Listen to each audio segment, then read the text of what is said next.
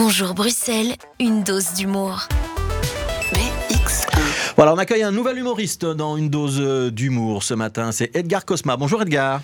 Bonjour. Voilà, Edgar Segar et vous allez nous parler de Dry January.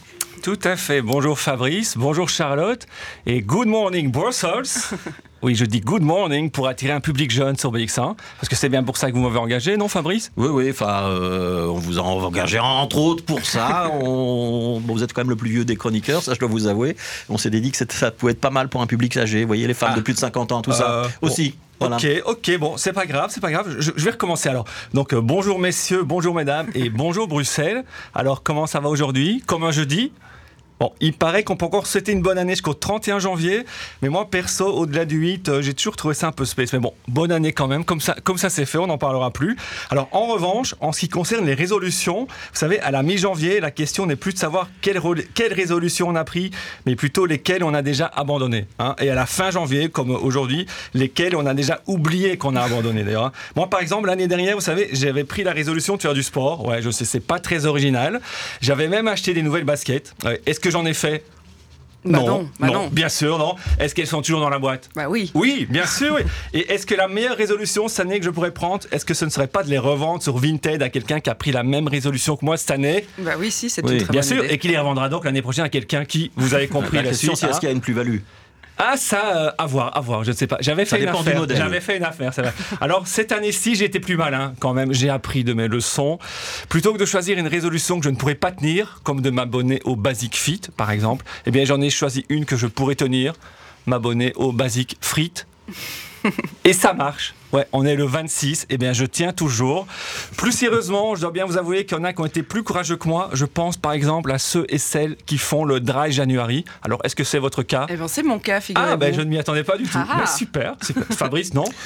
Euh, L'année prochaine. Ah oui, ok. Ben moi aussi, tiens, ce sera ma résolution de l'année prochaine. Eh ben, euh, tout d'abord, Charlotte, bravo, parce que moi, je trouve que le Dry January, c'est quelque chose de tellement bien. Et tellement bien, d'ailleurs, je ne sais même pas qu'on peut trouver ça mal. Et pourtant. Moi, je ne sais plus quoi en penser parce que je viens de lire un article qui disait en fait que ce genre d'abstinence organisée, eh bien en fait, ce serait un truc d'alcoolique. c'est vrai, c'est vrai. Je vous explique. Alors, selon certains addictologues, c'est la partie un peu sérieuse, hein, les alcooliques rechercheraient plus le désir de l'alcool que l'alcool lui-même. Donc cela veut dire que le fait de s'arrêter de boire pendant un mois serait donc une sorte de trêve pour tester son rapport à l'addiction. Moi jusque-là c'est très bien. Mais en fait le problème c'est que cette trêve vol- volontaire serait peut-être aussi un mécanisme psychique conscient ou inconscient dont le but serait de s'arrêter de boire pour pouvoir se languir de l'alcool, vous voyez, et en profiter plus intensément encore à la reprise. Vous m'avez suivi Ah Charlotte? bah oui, zut, j'avais pas pensé à ça comme ça. ah oui, c'est dommage, hein, parce que pour faire un petit résumé en musique, hein, si le silence qui suit du Mozart, c'est encore du Mozart, eh bien l'abstinence qui suit l'alcoolisme, en fait, ce serait encore malheureusement de l'alcoolisme. Et en d'autres termes, hein, pour ceux qui sont moins musique, eh bien pour ceux qui souffrent de ne plus boire depuis 26 jours, comme Charlotte, vous avez peut-être fait tout ça pour rien. Ça, c'est vraiment dommage de commencer une année comme ça. Alors après, pour les alcooliques plus motivés qui cherchent une after pour prolonger la non-fête, eh il y a aussi la tournée minérale hein, qui débute dans quelques jours, le 1er février. Alors je ne sais pas si vous savez, ça c'est une initiative belge. Alors que le Dry January, en fait, c'est un truc international. Alors, est-ce que vous avez déjà pensé au fait que les alcooliques belges, ça fait AB AB, comme dans Ah oui. AB InBev Ah mais Ah, voilà. Coïncidence Coïncidence Je ne pense pas, je ne pense pas. Alors, vous voyez, les Belges, hein, même quand ils sont alcooliques, c'est quand même des petits malins. ouais. Ils ont choisi le mois le plus court de l'année pour leur tournée minérale. Alors, deuxième coïncidence, je trouve que ça commence à faire beaucoup. Alors moi, comme dirait euh, Marc Tarabella, il faut pouvoir conclure sur une bonne note. Enfin, lui, il dirait plus une note de frais. hein, euh.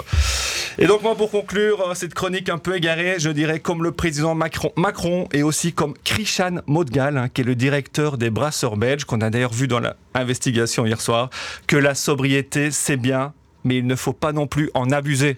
Voilà, restons sobres dans la sobriété. C'était Edgar Cosma. Edgar Cosma, dont on va signaler qu'il prépare un spectacle. La première, ce sera le 8 avril et ce sera à Los Amoil. C'est à Scarbeck et il y a déjà des tickets en vente sur losamoil.be. Tout à fait. Il n'en Déjà reste déjà plus beaucoup. ah, Oh, comment ils vont bien son spectacle Comment ils vont bien son spectacle Edgar Cosma dans une dose d'humour et vous reviendrez dans une quinzaine de jours. Ce sera le 9 février pour vous, hein, c'est ça? Avec plaisir. Merci beaucoup Edgar.